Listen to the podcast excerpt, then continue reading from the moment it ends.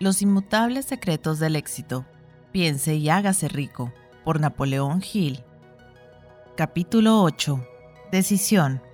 El dominio de la postergación. El séptimo paso hacia la riqueza. El análisis efectuado sobre más de 25.000 hombres y mujeres que habían experimentado el fracaso puso en manifiesto el hecho de que la falta de decisión era casi siempre el motivo que encabezaba la lista de las 31 grandes causas del fracaso. La postergación, lo contrario de la decisión, es un enemigo común que debe superar casi todos los seres humanos usted se encontrará con una oportunidad de poner a prueba su capacidad para tomar decisiones rápidas y concretas cuando termine de leer este libro y esté preparado para poner en práctica los principios descritos aquí. El análisis de varios cientos de personas que habían acumulado fortunas bastante más allá de la marca del millón de dólares puso de manifiesto el hecho de que cada una de ellas tenía el hábito de tomar decisiones con rapidez y de cambiarlas con lentitud si y cuándo se veía la necesidad de cambiarlas. Las personas que no logran acumular dinero tienen, sin excepción, el hábito de tomar decisiones, si es que las toman, de modo muy lento y de cambiar esas mismas decisiones con rapidez y a menudo. Una de las cualidades más notables de Henry Ford era su costumbre de tomar decisiones rápidas y definitivas y de cambiarlas con lentitud. Esta cualidad era tan pronunciada en el señor Ford que le hizo ganarse la reputación de ser un hombre obstinado. Fue precisamente esa cualidad la que le indujo a continuar la fabricación de su famoso modelo T, el coche más feo del mundo, en un momento en que todos sus consejeros y muchos de los compradores del coche estaban pidiendo que lo cambiara. Quizás el señor Ford se retrasó demasiado en efectuar el cambio, pero la otra cara de la moneda es que la firmeza de su decisión le permitió ganar una enorme fortuna antes de que se hiciera necesario cambiar el modelo. No cabe la menor duda de que la costumbre del señor Ford de tomar decisiones definitivas llegó a asumir la proporción de la obstinación, pero esa misma cualidad es preferible a la lentitud cuando llega la hora de tomar decisiones y a la rapidez a la hora de cambiarlas. Consejos para tomar sus propias decisiones.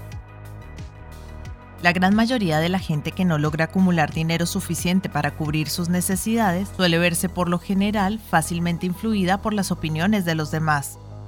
Esas personas permiten que los periódicos y las murmuraciones de los vecinos afecten sus ideas. Las opiniones son los bienes más baratos que existen sobre la Tierra. Todo el mundo tiene un montón de opiniones preparadas para comunicárselas a cualquiera que se muestre dispuesto a aceptarlas. Si usted se deja influir por las opiniones cuando se trata de tomar decisiones, no tendrá éxito en ninguna empresa y mucho menos en la de transformar su propio deseo en dinero.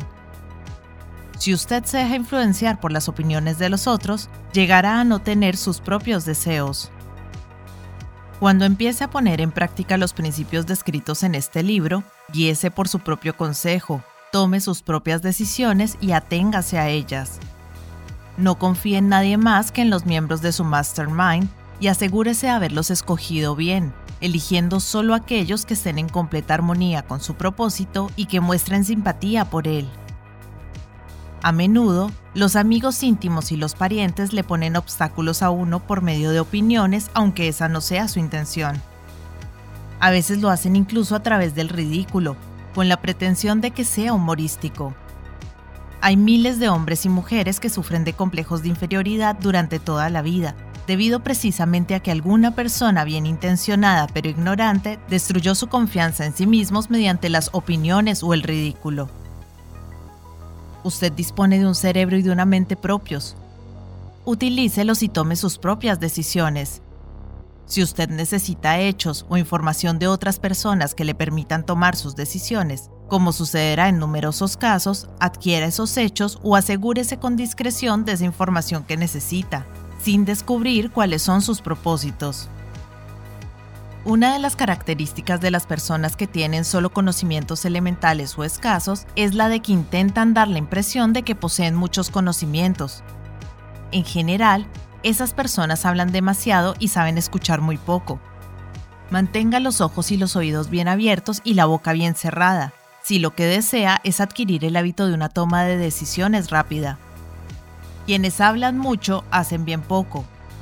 Si usted habla mucho más de lo que escucha, no solo se privará a sí mismo de muchas oportunidades de acumular conocimientos útiles, sino que también habrá puesto sus planes y propósitos al descubierto ante personas a las que les encantará desilusionarle porque en el fondo lo envidian. Recuerde también que, cada vez que abra la boca en presencia de una persona que posee una gran abundancia de conocimientos, estará desplegando ante ella su reserva exacta de conocimientos propios o su falta de la misma. La verdadera sabiduría usualmente se hace conspicua a través de la modestia y el silencio. Tenga en cuenta el hecho de que cada persona con la que usted se asocie estará buscando, como usted mismo, la oportunidad de acumular dinero. Si habla con demasiada libertad acerca de sus planes, Quizás se sienta sorprendido al enterarse de que alguna otra persona se le ha adelantado para alcanzar el objetivo que usted se había propuesto alcanzar, poniendo en práctica los mismos planes acerca de los cuales usted habló con tanta imprudencia. Que una de sus primeras decisiones sea la de mantener la boca cerrada y abiertos los ojos y los oídos. Como una forma de recordarle este consejo, sería útil que copiara el siguiente epigrama en letras mayúsculas y lo colocara allí donde pueda verlo cada día. Dígale al mundo lo que intenta hacer, pero llévelo a cabo antes de decirlo. Eso es algo así como decir, lo que cuenta son los hechos y no las palabras. Libertad o muerte en una decisión. El valor de toda decisión depende del valor que se necesite para ejecutarla. Las grandes decisiones, aquellas que construyeron los fundamentos de la civilización, fueron tomadas asumiendo grandes riesgos, lo que a menudo significó la posibilidad de encontrar la muerte. La decisión de Lincoln de promulgar su famosa Declaración de la Emancipación, mediante la que se otorgaba la libertad a las personas de color en Estados Unidos, la tomó a sabiendas de que ese acto pondría en su contra miles de amigos y partidarios políticos. La decisión de Sócrates de tomar la venenosa cicuta, en lugar de comprometer sus creencias personales, fue un acto de gran valentía, se adelantó mil años a su tiempo y dio el derecho a la libertad de pensamiento y de palabra a todos los que no habían nacido aún. La decisión del general Robert E. Lee de apartarse de la Unión y tomar partido por la causa del sur también fue una acción valerosa, pues él sabía que podía costarle la vida, además de la de muchas otras personas. 56 que se arriesgaron a la horca. Pero la mayor decisión de todos los tiempos en lo que se refiere a los ciudadanos de lo que más tarde sería Estados Unidos, se tomó el 4 de julio de 1776 en Filadelfia, cuando 56 hombres estamparon sus firmas en un documento que, como muy bien sabían, aportaría la libertad a todos los norteamericanos, o bien dejaría a cada uno de los 56 colgado de una cuerda por el cuello. Sin duda alguna habrá oído hablar de ese famoso documento, aunque tal vez no haya extraído del mismo la gran lección de logro personal que nos enseña de un modo tan sencillo. Muchos recuerdan la fecha en que esa gran decisión fue tomada, pero pocos se dan cuenta del valor que se necesitó para ello. Recordamos nuestra historia, tal y como nos la enseñan.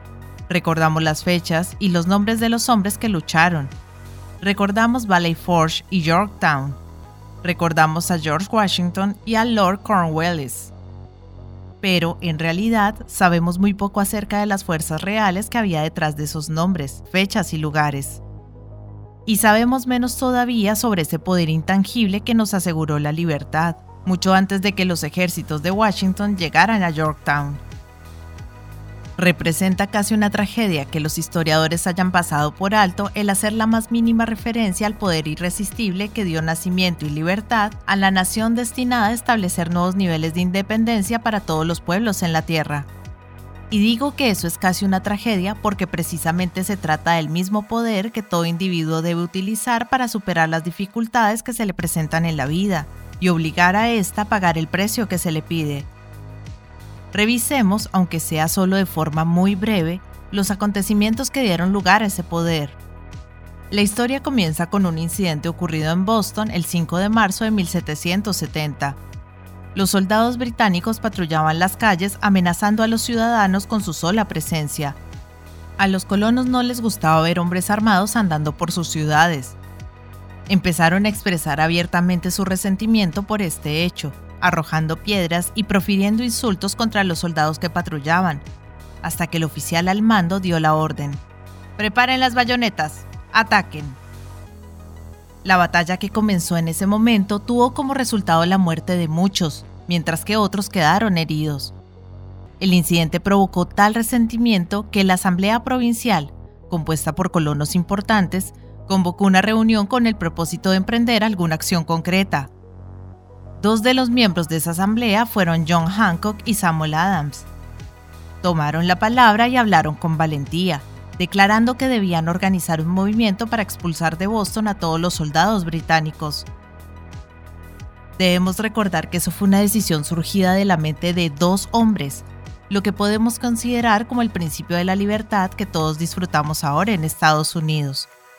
Tampoco podemos olvidar que la decisión de esos dos hombres exigía fe y coraje, porque era una decisión que entrañaba peligros.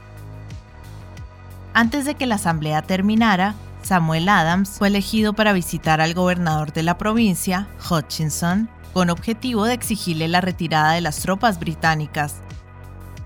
La petición fue aceptada y los soldados se retiraron de Boston, pero el incidente no quedó terminado por ello. Había provocado una situación cuyo desenlace estaría destinado a cambiar el rumbo de toda una civilización. Organización de un grupo de mastermind. Richard Henry Lee adquirió un papel importante en esa historia, él y Adam se comunicaban entre sí con frecuencia, por correspondencia, compartiendo temores y esperanzas acerca del bienestar del pueblo en sus provincias respectivas. A raíz de esta práctica, Adams concibió la idea de que un intercambio mutuo de cartas entre las 13 colonias podría ayudar a producir la coordinación de esfuerzos que tanto necesitaban en relación con la solución de sus problemas. Dos años después del enfrentamiento con los soldados británicos en Boston, en marzo de 1772, Adams presentó esta idea ante la Asamblea en forma de una moción para que se estableciera un comité de correspondencia entre las colonias, que contara con corresponsales nombrados en cada una de las colonias con el propósito de una cooperación amistosa para la mejora de las colonias de la América Británica. Eso constituyó el principio de la organización de un poder mucho más amplio destinado a conseguir la libertad para todos los colonos y sus descendientes.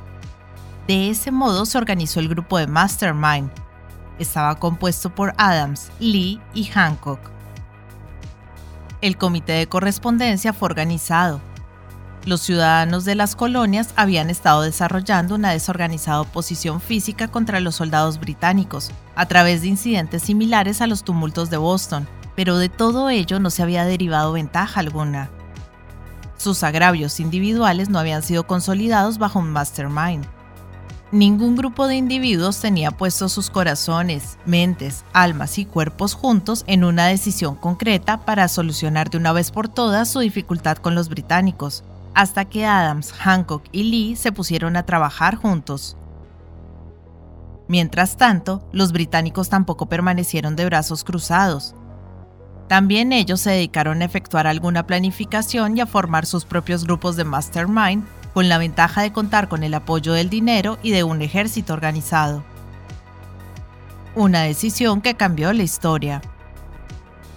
La corona nombró a Gage para sustituir a Hutchinson como gobernador de Massachusetts. Uno de los primeros actos del nuevo gobernador consistió en llamar a Samuel Adams por mediación de un mensajero con el propósito de intentar detener su oposición infundiéndole temor. Comprenderemos mucho mejor el espíritu de lo que sucedió si citamos la conversación mantenida entre el coronel Fenton, el mensajero enviado por Gage, y el propio Adams. Coronel Fenton, he sido autorizado por el gobernador Gage para asegurarle, señor Adams, que el gobernador ha sido dotado de amplios poderes para conferirle a usted tantos beneficios como le sean satisfactorios intentó ganarse a Adams con la promesa de sobornos, con la condición de que abandone usted su oposición a las medidas del gobierno. El gobernador le aconseja que no continúe disgustando a su majestad. Su conducta le hace acreedor a los castigos previstos en una ley por Enrique VIII, por la que se puede enviar a Inglaterra a las personas para que allí sean juzgadas por traición o encarceladas por traición a discreción del gobernador de la provincia. Si usted cambia su línea política, no solo obtendrá grandes ventajas personales, sino que también estará en paz con el rey. Samuel Adams tenía que escoger entre dos decisiones, cesar en su oposición y recibir recompensas personales por ello, o continuar y correr el riesgo de ser ahorcado. Evidentemente, había llegado el momento en que Adams se veía obligado a tomar una decisión que podía costarle la vida. Adams insistió en que el coronel Fenton, bajo palabra de honor, le transmitiría al gobernador su respuesta, repitiendo con toda exactitud las mismas palabras que él le dijera. La contestación de Adams fue, dígale al gobernador Gage que confío desde hace mucho tiempo en estar en paz con el rey de reyes. Ninguna consideración personal me induciría a abandonar la justa causa de mi país. Y dígale al gobernador Gage que Samuel Adams le aconseja que no continúe insultando los sentimientos de un pueblo exasperado. Cuando el gobernador Gage recibió la cáustica respuesta de Adams, montó en cólera y promulgó una proclama en la que se decía, el abajo firmante, en nombre de su majestad, ofrece y promete su más gracioso perdón a todas aquellas personas que a partir de ahora abandonen las armas y regresen a los deberes propios de súbditos pacíficos. Las únicas excepciones del beneficio de tal perdón son Samuel Adams y John Hancock, cuyas ofensas de naturaleza demasiado brutales no admiten otra consideración que la de un adecuado castigo. Podríamos decir que tanto Adams como Hancock se encontraban en dificultades. La amenaza del airado gobernador obligó a los dos hombres a tomar otra decisión, igualmente peligrosa. Convocaron una apresurada reunión de sus más fieles seguidores. Una vez todos estuvieron presentes, Adams cerró la puerta con llave, se la metió en el bolsillo y les informó que era imperativo organizar un congreso de los colonos y que nadie abandonaría aquella habitación hasta que se hubiera tomado la decisión de convocar dicho congreso. A este anuncio siguió una gran excitación. Algunos sopesaron las posibles consecuencias de tal radicalismo. Otros expresaron graves dudas en cuanto a la prudencia y la conveniencia de una decisión tan definitiva que desafiaba claramente a la corona. Encerrados en aquella habitación había dos hombres inmunes al temor, ciegos ante la posibilidad del fracaso, Hancock y Adams. Gracias a la influencia de sus mentes, los demás fueron inducidos a aceptar que se debían establecer acuerdos a través del Comité de Correspondencia para convocar el primer Congreso Continental que se celebraría en Filadelfia el 5 de septiembre de 1774. Vale la pena recordar esa fecha. Es mucho más importante que la del 4 de julio de 1776, si no se hubiera tomado la decisión de convocar un Congreso Continental, tampoco se hubiese llevado a cabo la firma de la Declaración de Independencia. Antes de que la primera reunión del nuevo Congreso se celebrara, otro líder, que se encontraba en otra parte del país, se hallaba profundamente enfrascado en la tarea de publicar una sucinta exposición de los derechos de la América Británica. Se trataba de Thomas Jefferson, de la provincia de Virginia, cuyas relaciones con Lord Dunmore representante de la corona en Virginia, eran tan tensas como las de Hancock y Adams con su gobernador. Poco después de que se publicara su cinta exposición de los derechos, Jefferson fue informado de que había la orden de perseguirlo por alta traición contra el gobierno de su majestad. Inspirado por la amenaza, uno de los colegas de Jefferson, Patrick Henry, expresó con claridad lo que pensaba y concluyó sus observaciones con una frase que se ha hecho clásica desde entonces. Si esto es traición, que sea la mayor de todas. Fueron hombres como estos los que, sin poder, sin autoridad, sin ejército y sin dinero, tomaron asiento en una solemne consideración del destino de las colonias, dando inicio así a la apertura del primer Congreso Continental que continuaron celebrando cada dos años hasta que el 7 de junio de 1776 Richard Henry Lee se levantó, se dirigió a la presidencia y ante el asombro de la Asamblea, presentó la siguiente moción. Caballeros, presento la moción de que estas colonias unidas son y deben ser por derecho estados libres e independientes, absueltos de toda alianza con la corona británica y que toda conexión política entre ellos y el país del Reino Unido está disuelta y así debe quedar. La decisión más trascendental jamás puesta en papel. La asombrosa moción de Lee fue discutida con tanto fervor y durante tanto tiempo que él empezó a perder la paciencia. Finalmente, después de días de discusiones, volvió a ocupar el estrado de oradores y declaró con una voz clara y firme, Señor presidente, hace días que llevamos discutiendo este tema. Es el único recurso de acción que podemos seguir. ¿Por qué entonces retrasarlo más? ¿Por qué continuar deliberando? Que este día feliz dé nacimiento a una república americana, que se levante, no para devastar y conquistar, sino para restablecer el reino de la paz y de la ley. Antes de que se votara su moción, Lee fue llamado a Virginia debido a una grave enfermedad familiar, pero antes de marcharse dejó la causa en manos de su amigo Thomas Jefferson, el cual le prometió luchar hasta que se cumpliera una acción favorable. Poco después, el presidente del Congreso, Hancock, nombró a Jefferson presidente de un comité que se dedicaría a redactar la Declaración de Independencia.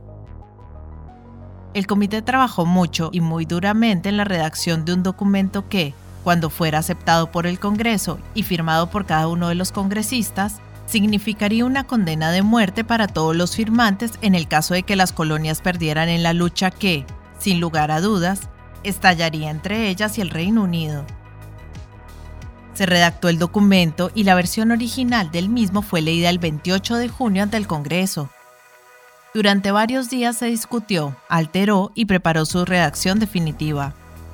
El 4 de julio de 1776, Thomas Jefferson se levantó ante la Asamblea, y sin el menor temor en su voz, leyó la decisión más trascendental jamás escrita sobre papel. Cuando en el curso de los acontecimientos humanos se hace necesario que un pueblo disuelva los lazos políticos que lo han conectado con otro y asuma, entre los poderes de la tierra, el Estado separado e igual a que las leyes divinas y naturales le dan derecho, un respeto decente por las opiniones de la humanidad exige que ese pueblo declare las causas que lo impelen a la separación. Cuando Jefferson hubo terminado de leer, se votó la aprobación del documento que fue aceptado y después los 56 hombres presentes lo firmaron. Cada uno de ellos ponía en juego su vida con la decisión de estampar su firma en aquel papel.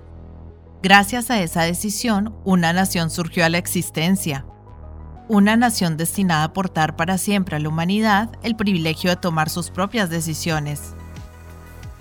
Al analizar los acontecimientos que condujeron a la Declaración de Independencia, podemos estar convencidos de que esta nación, que ahora ostenta una posición de respeto y poder entre los demás países del mundo, fue fruto de la decisión de un mastermind compuesto por 56 hombres, Observe bien el hecho de que su decisión fue lo que aseguró el éxito a los ejércitos de Washington, porque el espíritu de esa decisión estaba en el corazón de cada uno de los soldados que lucharon con él, y sirvió como poder espiritual que no reconoce lo que es el fracaso.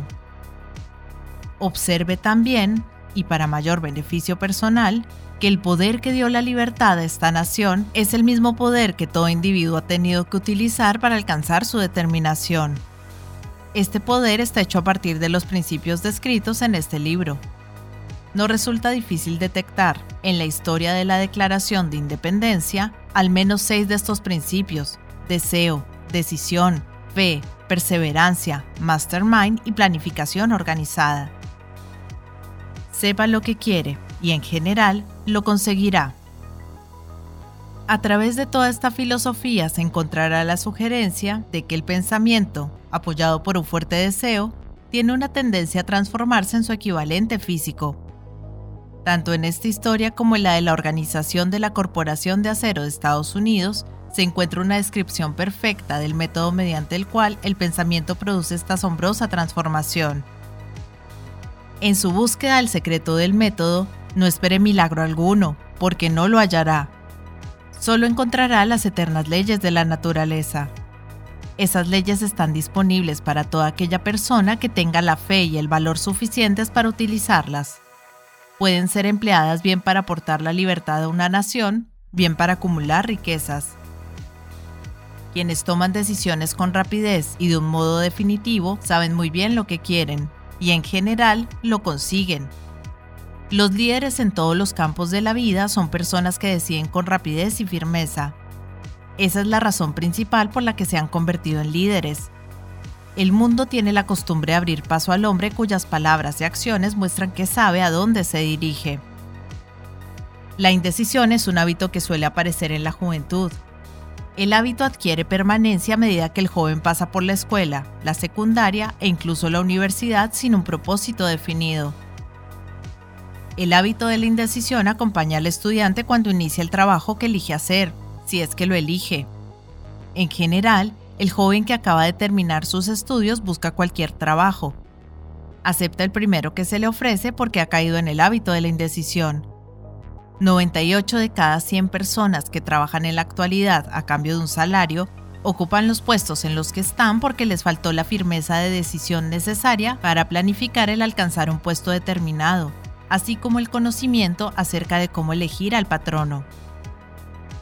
La firmeza de decisión exige siempre valor y a veces incluso mucho valor.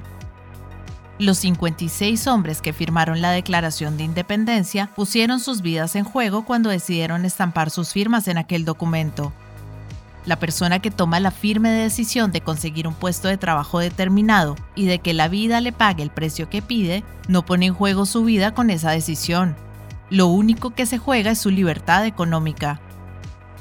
La independencia financiera, la riqueza, un negocio deseable o un buen puesto profesional no se encuentran al alcance de la persona que descuida o rechaza la expectativa, la planificación y la exigencia de esas mismas cosas.